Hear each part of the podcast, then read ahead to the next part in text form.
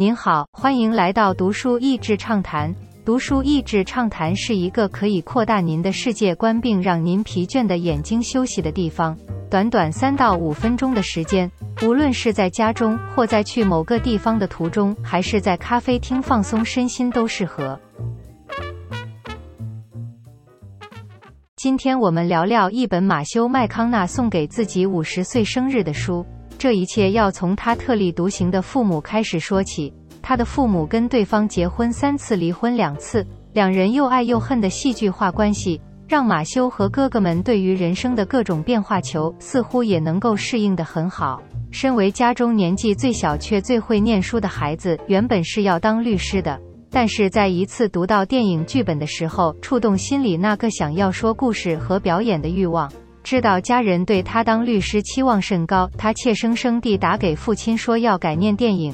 没想到平常霸气的父亲愣了一下，只回答他说：“别搞个半吊子就好。”简单的一句话却让他感到无比的被信任。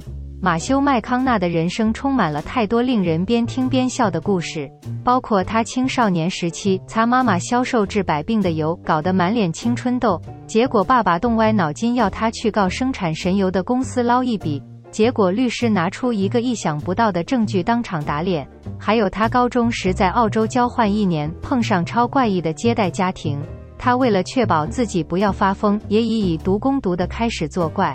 别人可能会认为是噩梦的一年，却成为他第一次深入认识自己的机会。他和哥哥为了要带狗进到高尔夫球休闲饭店。哥哥即兴表演，装成视障者，好把狗狗当成导盲犬牵住走入饭店。有时候马修麦康纳会做些奇怪的梦，而他也很 freestyle 的去付诸行动。例如几次梦见亚马逊河，他就跑去南美洲经历了奇幻的大自然洗礼。还有一次他跑去非洲，被当地的人单挑进行泥巴摔跤，在完全不知道游戏规则下，莫名其妙的就结束了。这些经验让他体会到美国以外的许多文化，从此知道如何更加尊重彼此的差异。近几年最令人讶异的事情就是他的转型，在许多成功的爱情喜剧之后，他成了好莱坞卖座的保证，但他心中还是希望证明自己是演员而非艺人。于是他推掉所有要他当痴情暖男或是打赤膊天菜的角色，足足等了快两年，推掉了上千万的片酬，让他等到了《要命俱乐部》这个争议性的角色，让他砍掉重练自己形象的计划成功，最终赢得了一座奥斯卡影帝奖。现在更是回馈母校，在学校成为授课的教授。他所谓的绿灯人生哲学，是指我们人生中向前的时刻，包括前进，包括维持方向。并且继续，就像是路口交通号志上的绿灯一般。同样的道理，黄灯代表暂停，而红灯代表停止。马修用这些红绿灯来述说他生命的故事。回过头来思想，当时哪些事件是红灯、绿灯还是黄灯？